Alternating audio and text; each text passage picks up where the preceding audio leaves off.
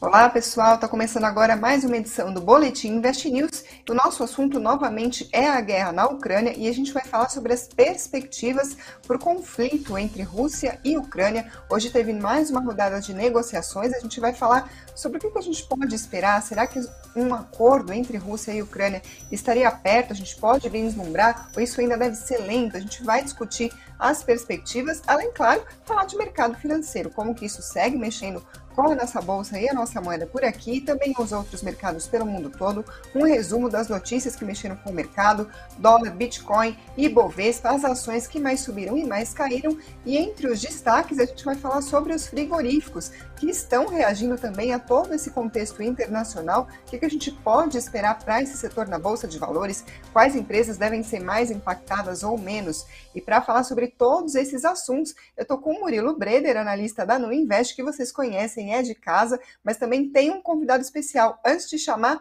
deixa eu dar boa noite para você, Murilo, tudo bem?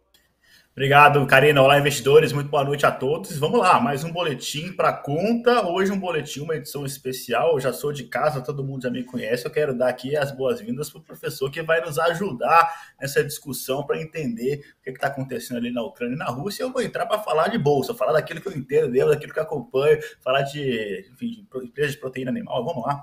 Vamos, vamos, vamos comentar os destaques do dia de hoje. É isso aí. Você já tem cadeira cativa, Murilo, mas vamos dar as boas-vindas então para Márcio Coimbra, presidente da Fundação da Liberdade Econômica e professor da Faculdade Presbiteriana Mackenzie em Brasília. Professor, seja muito bem-vindo. Muito obrigada por ter aceitado o nosso convite. Karina, uma enorme satisfação estar aqui contigo e Murilo no Invest News. É uma enorme satisfação mesmo, de verdade poder estar com pessoas que a gente acompanha e admira o seu trabalho. Então, para mim é um prazer estar aqui. Muito obrigada, professor. Vamos lá. É, eu trouxe algumas notícias, tem um monte de pergunta que a gente poderia fazer sobre esse assunto. O pessoal certamente também vai deixar a caixa de comentários aqui bastante cheia de coisas uh, interessantes, como sempre, mas vou tentar cobrir o máximo possível desse assunto no tempo que a gente tem. A primeira, o primeiro ponto que eu gostaria de conversar aqui com o senhor é sobre a notícia de uma rodada de conversas que aconteceu hoje.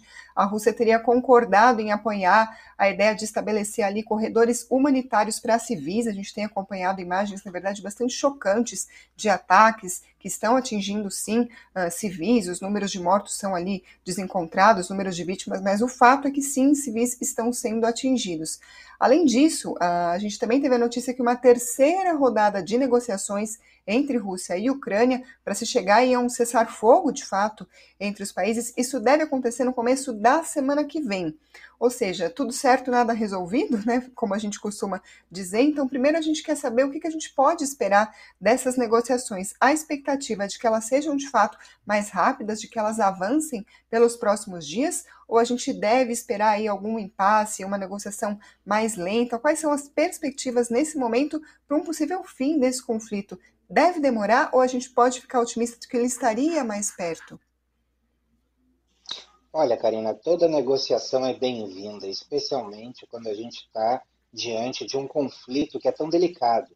Eu acho que a gente precisa entender, primeiro, a, o quão delicado é esse conflito. Ele está nas portas da Europa, ele está nas fronteiras da OTAN, e isso pode levar o mundo a uma guerra nuclear. Esse é todo o problema, esse é todo o medo que a gente tem na comunidade internacional é que esse conflito se torne um conflito nuclear.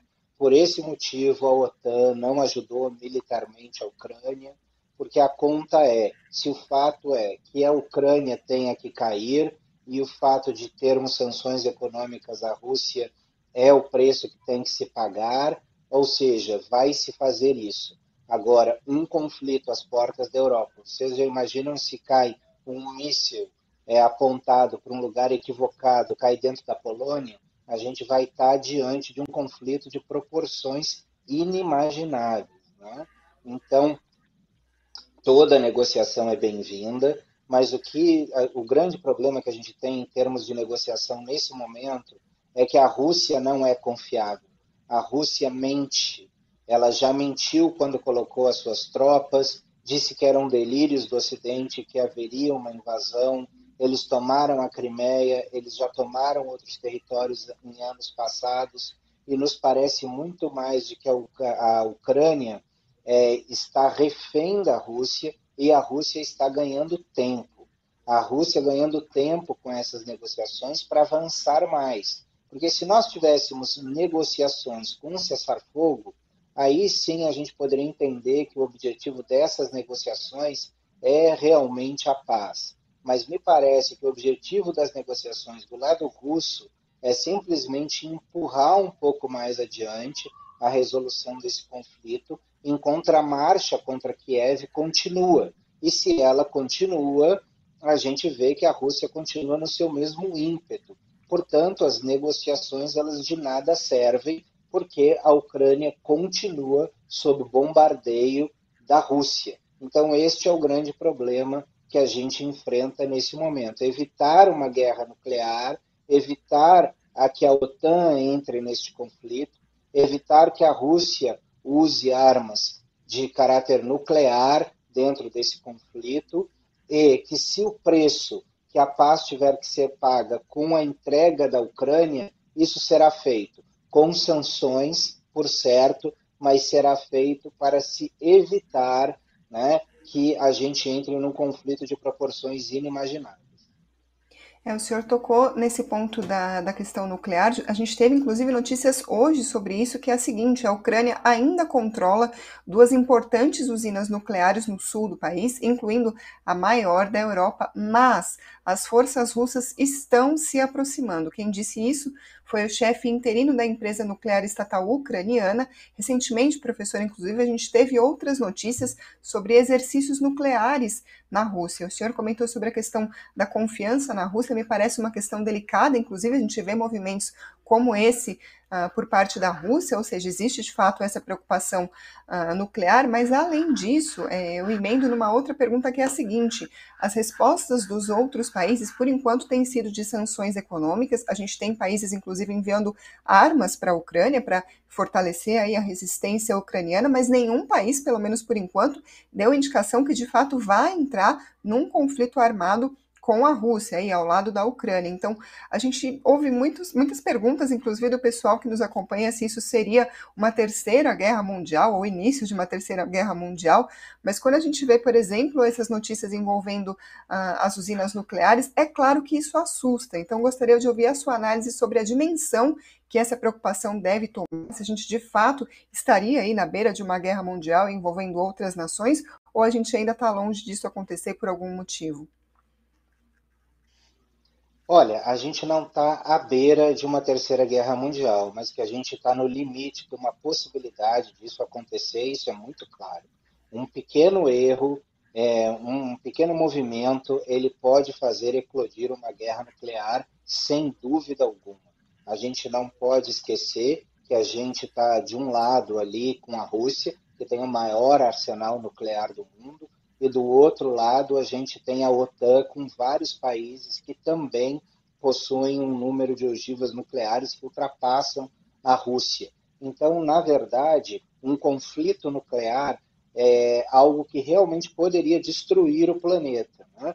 Dependendo do tipo de ataque que acontecer, a gente pode ter uma nuvem que pode encobrir grande parte do planeta, uma nuvem radioativa, durante até se dissipar por mais ou menos três anos, dependendo da magnitude do ataque. E isso poderia acabar com plantações, a economia, uma mortes de cerca de 2 bilhões de pessoas, ou seja, um cenário catastrófico.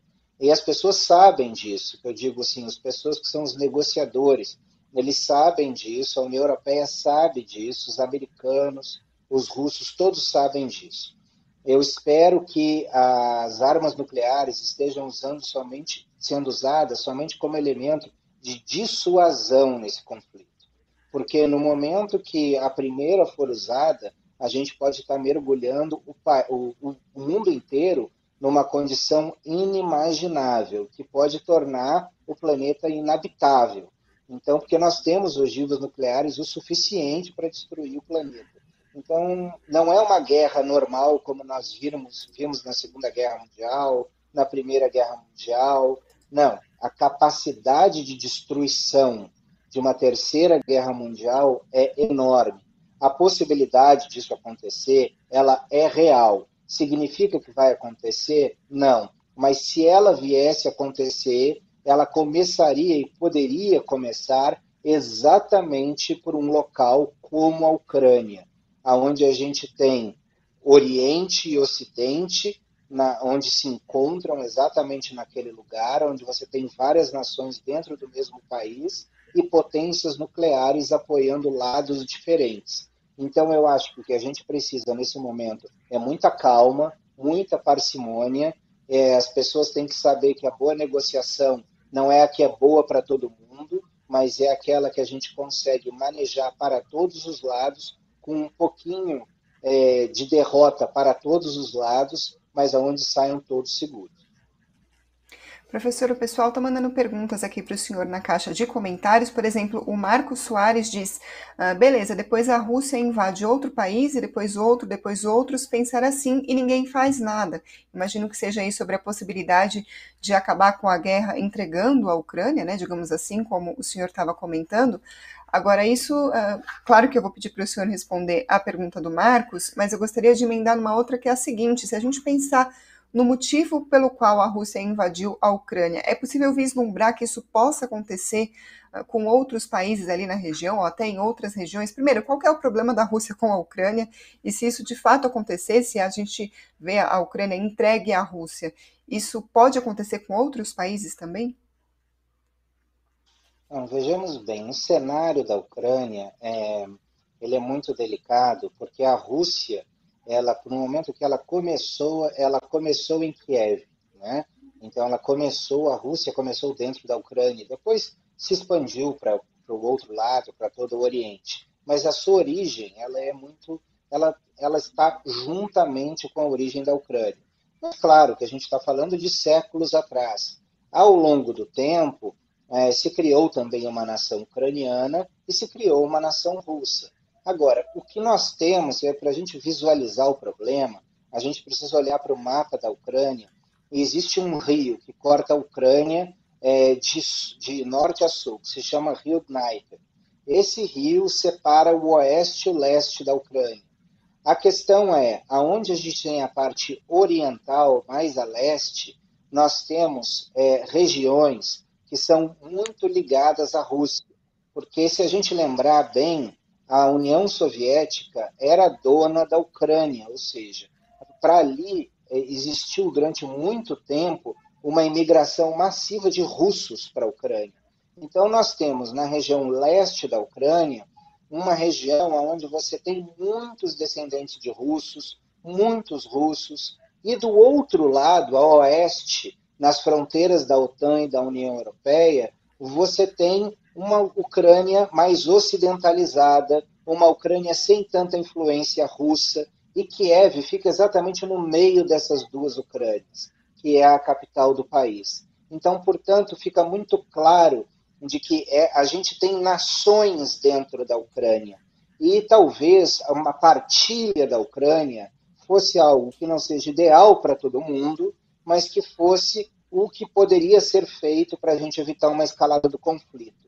Como é bem colocado aí na pergunta, é, é claro que se entregar a Ucrânia, é, Putin vai atrás de outros lugares depois. E a gente sempre lembra da Segunda Guerra Mundial, dos acordos de Munique, quando a Europa entregou parte da Tchecoslováquia para o Hitler para evitar um, uma, uma, escalada da Segunda Guerra, mas mesmo assim ela aconteceu e Hitler continuou avançando. Eu gostaria só de lembrar para o pessoal que nos assiste que existe uma grande diferença entre a década de 30 do século passado e agora. É a capacidade nuclear e de destruição mútua do planeta que a gente tem. Então, diferentemente de 100, 90 anos atrás, nós estamos diante de uma situação que inspira muito mais cuidados, porque as armas que nós temos hoje, elas são muito mais letais do que as que se usavam há 90 anos atrás. Então, a gente precisa olhar com muita atenção para essa situação, para a gente não acabar caindo em um conflito nuclear. É claro que a Europa não pode entregar de mão beijada a Ucrânia e outros territórios a Vladimir Putin, mas também não pode se engajar numa guerra que pode levar a uma destruição mútua entre Rússia e Ocidente. e a China também envolvida.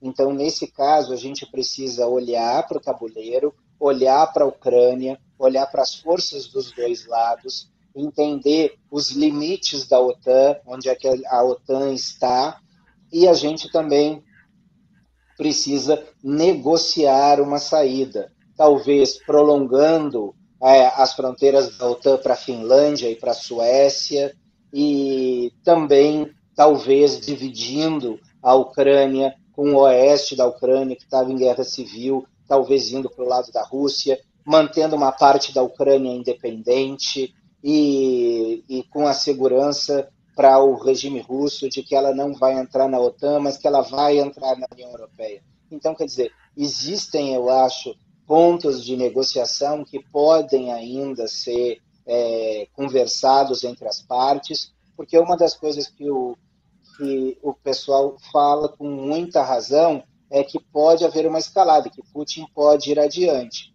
Claramente, o próximo passo de Putin, se ele levar a Ucrânia com muita facilidade, é avançar na Moldávia, que é um pequeno país a sudoeste da Ucrânia, que está entre a Ucrânia e a Romênia, e esse pequeno país não faz parte da Europa, da, digo, não faz parte da União Europeia, não faz parte da OTAN e tem um governo pró-Ocidente, da Maria Sandu, que foi eleito em 2020. Então, quer dizer, a gente precisa olhar com muito cuidado, porque a Moldávia pode ser o próximo, é, o próximo elemento desse tabuleiro.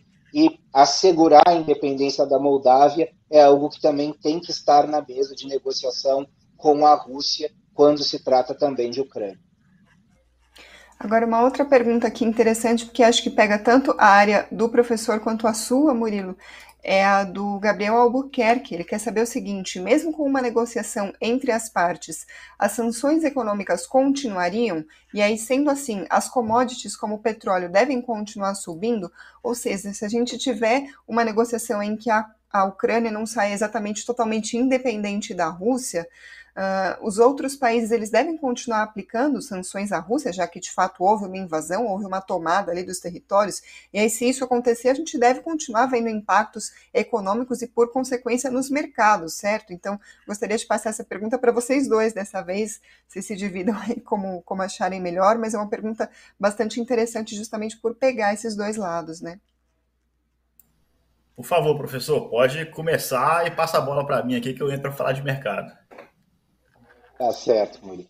Olha, eu acredito que realmente a gente vai ter as sanções por mais tempo, porque aquilo que aconteceu na Ucrânia é algo muito grave e Vladimir Putin não vai sair deste, é, deste conflito sem algo na mão.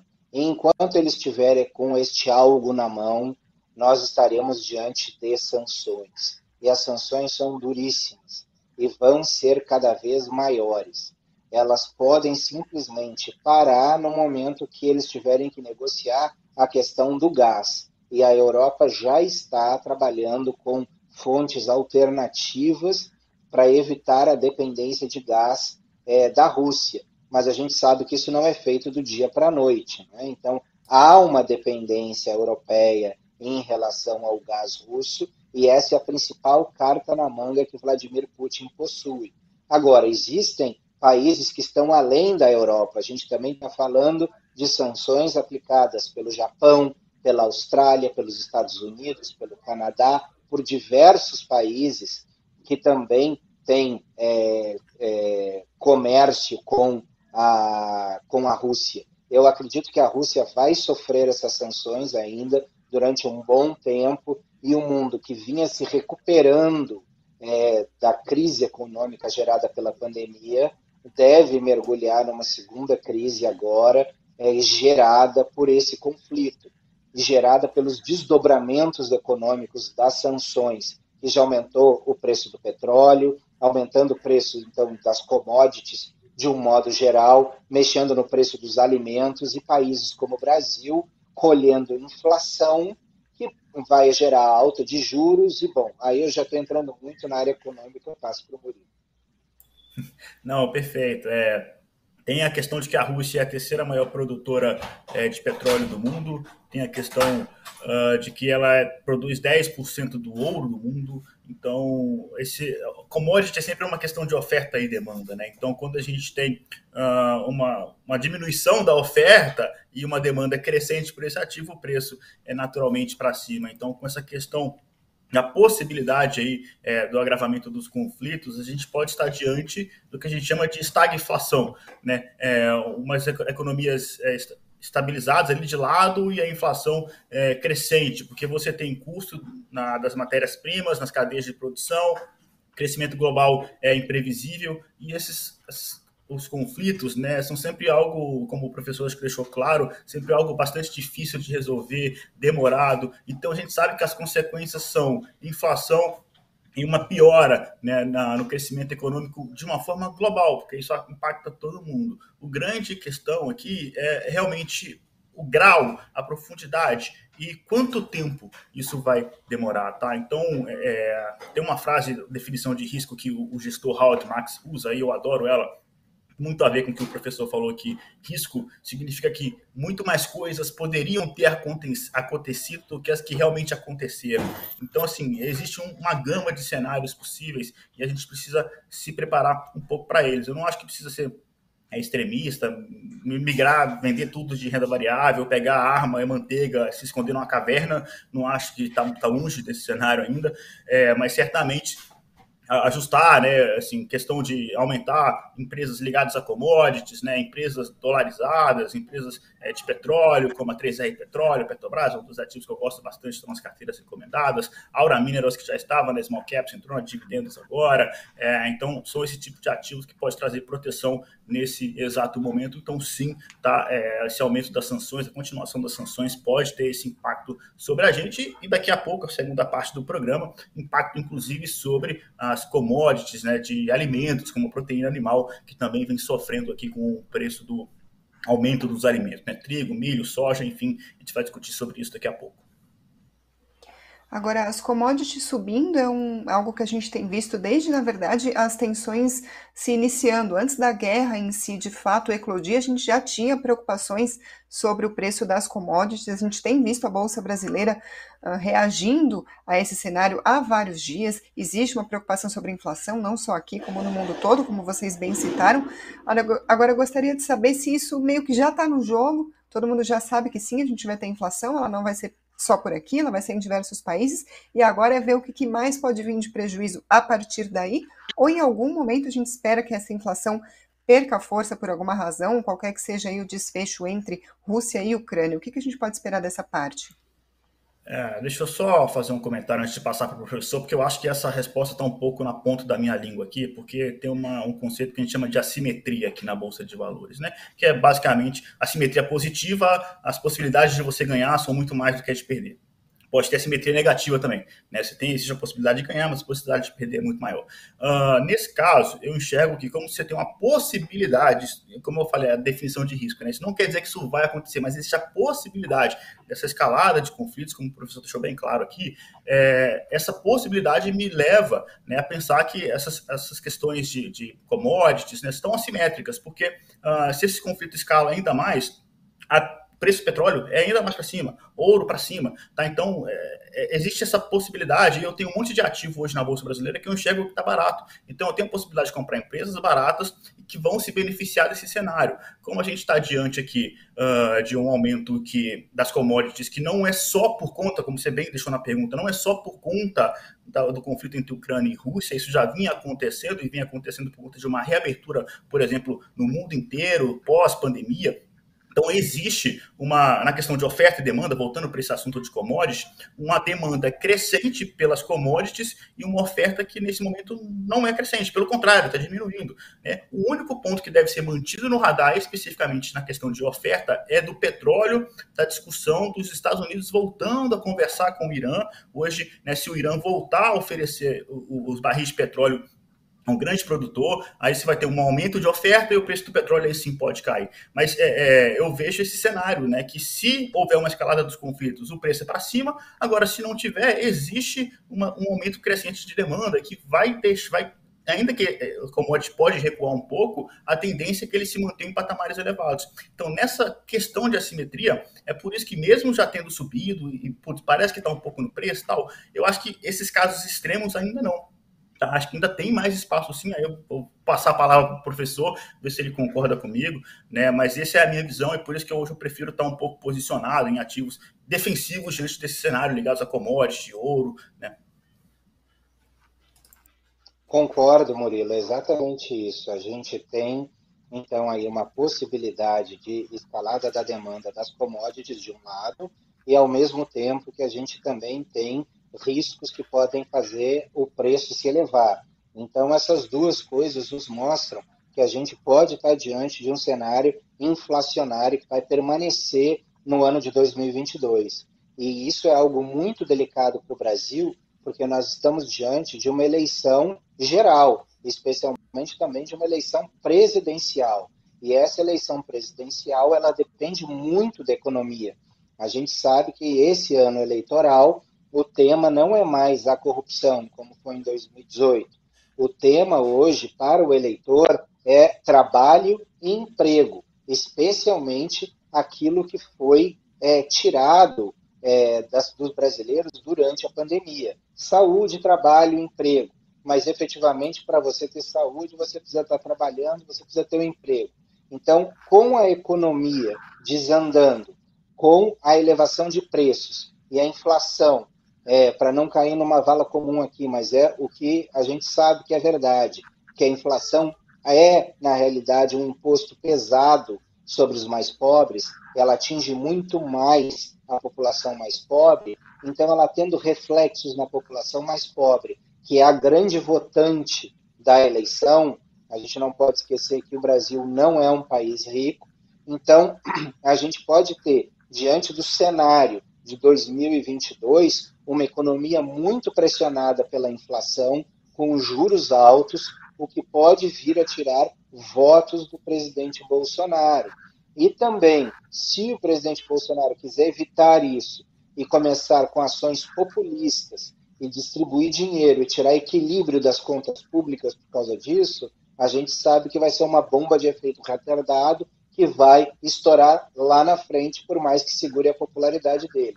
Portanto, a economia está intimamente ligada à política em 2022 e a situação externa influencia a nossa economia, porque ela está ligada à inflação, às demandas das commodities e ao aumento das commodities no mercado internacional. Professor, a gente vai passar agora na sequência ao bloco de fechamento do mercado. Vou aqui dar uma resumida nas notícias, mas antes de fazer isso, eu gostaria de saber se tem alguma questão sobre a guerra entre Rússia e Ucrânia que eu deixei de perguntar e o senhor acha que não poderia ter ficado de fora, então fica à vontade para fazer suas considerações, alguma coisa que eu acabei não incluindo aqui no roteiro. Por favor, o espaço é todo do senhor. Muito obrigado. É, eu queria só dizer que eu acho que o resultado, se for é, positivo ao Ocidente, de que Putin também entrou numa guerra onde ele vai colher é, muitas coisas negativas. Se fala muito da estratégia de Putin, que Putin é um grande estrategista, mas também a gente tem que ser um pouco otimista do outro lado. E o que, que, o que, que é esse otimismo? Significa que a União Europeia virou é, agora uma, uma entidade que pensa em formar o seu próprio exército. É, isso unificou a OTAN e fortaleceu a OTAN mais do que ela já estava anteriormente, ou seja, vários desdobramentos das ações do Putin fortalecem a unidade europeia e fortalecem as, as, os instrumentos de segurança mútuo entre os países da OTAN, o que de certa forma também fortalece a segurança eh, no mundo.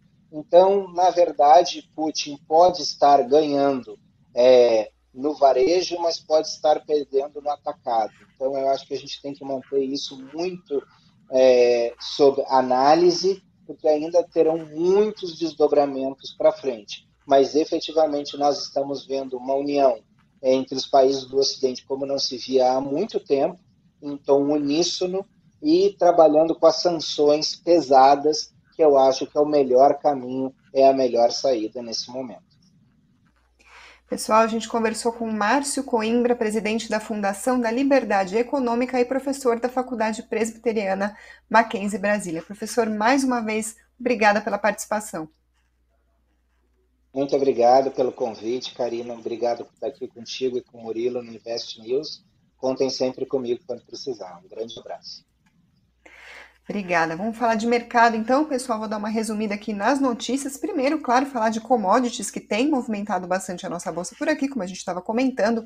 Gás natural, carvão e alumínio bateram máximas recordes nessa quinta-feira e o petróleo e o trigo escalaram para picos em vários anos. O petróleo Brent, referência aí na cotação internacional, ampliou os ganhos para quase 120 dólares o barril, a máxima em quase uma década na sessão de hoje.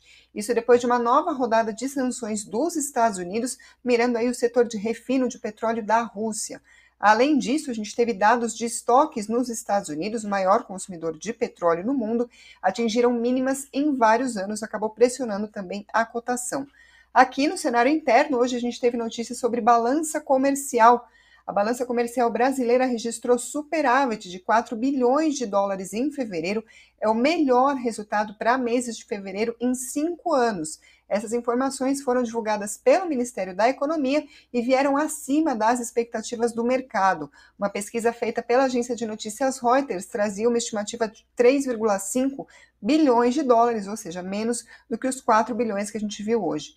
Nesse cenário, hoje o dólar caiu 1,55% a R$ 5,02. O Bitcoin, por volta das 17h50, caía 5,24% aos R$ 212.333. E o Ibovespa, no final, acabou perdendo força, estava subindo mais cedo, mas fechou em leve queda de 0,01%, quase estável, aos 115.166 pontos. Passa agora para as ações que se destacaram hoje nesse pregão que liderou as perdas do Ibovespa, foi a Azul, caiu 4,71%, a Embraer 4,17% e o papel Amer 3 Americanas caiu 4,16%. Entre as maiores altas, a Cielo subiu 5,26%, IRB Brasil 5,16% e a CSN, em dia positivo aí para as ações desse setor, hoje subiu 5,01%. Agora a gente vai falar sobre outro setor que são os frigoríficos. Tiveram um dia negativo na bolsa hoje e a gente vai falar de perspectivas porque também tem a ver com o nosso assunto principal aqui, guerra na Ucrânia. Apesar da Rússia não estar tá entre os principais compradores de carne brasileira, vou falar aqui alguns números, foi destino de 2,4% das exportações de carnes de aves do Brasil em 2021 e de 1,5% da carne bovina. Esses dados estão inclusive numa matéria do Invest News, saiu hoje de manhã, convido vocês a acompanhar esse conteúdo, ou seja, não é um dos principais destinos aí da nossa carne produzida aqui no Brasil, mas o que a gente tem que ter em mente? O país é um dos principais fornecedores mundiais de milho, que é bastante utilizado na fabricação de ração de gado. E aí, se o país está em guerra, a oferta de milho vai diminuir, ou seja, o preço vai aumentar. Então, fica aí um fator de alerta para a gente por aqui. E, além disso, tem impacto também na produção da Ucrânia, que também produz bastante milho. Outra questão, a gente teve notícias de grandes empresas que transportam aí cerca de 60% do comércio global, elas decidiram por conta própria não operar mais em portos russos, ou seja, mais uma pressão sobre o setor de carne no mundo todo. Então, agora, Murilo, passando a bola para você, a gente está vendo aí que a Rússia não é exatamente um dos nossos principais mercados de carne. O Brasil exporta bastante carne, é um produto importante aqui para a nossa balança comercial, mas existe uma pressão no setor no mundo todo diante desse conflito todo. Então, gostaria de saber como é que ficam as empresas aqui do Brasil desse setor e, além disso, se algumas podem acabar mais prejudicadas que outras e por quê. Perfeito. Vamos separar aqui as questões. Né? A gente tem quatro grandes frigoríficos na Bolsa Brasileira. JBS, Marfrig, uh, Minerva e BRF. Tá? Uh, a gente consegue, fazendo algumas separações aqui também, depois desses quatro frigoríficos, separar eles em dois. JBS e Marfrig, eles exportam, exportam muito para uh, América do Norte, tá? Estados Unidos. A JBS, por exemplo, os Estados Unidos é 50% da receita, aproximadamente, uh, do último trimestre. 71% da receita de Marfrig é da América do Norte também. Agora, isso é diferente de Minerva e BRF. Ali o foco das duas é Ásia, né? Ásia mistura ali China com Japão uh, e Oriente Médio. Não consegue separar uh, nesses dois lados.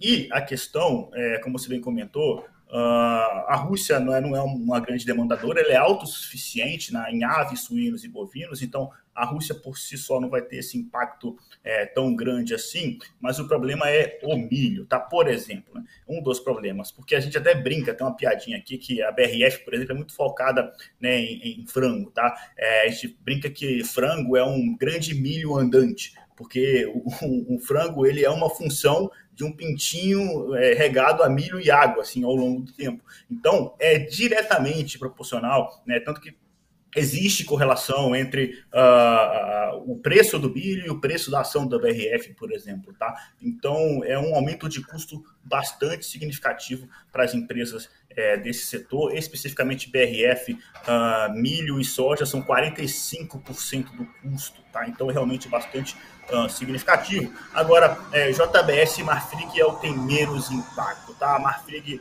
é, é, menos ainda, porque JBS tem a Seara lá dentro dela, e a Seara é, ainda é, é, bem uma parte pouco expressiva ainda da, uh, de JBS, mas é, é 9% do custo, tá?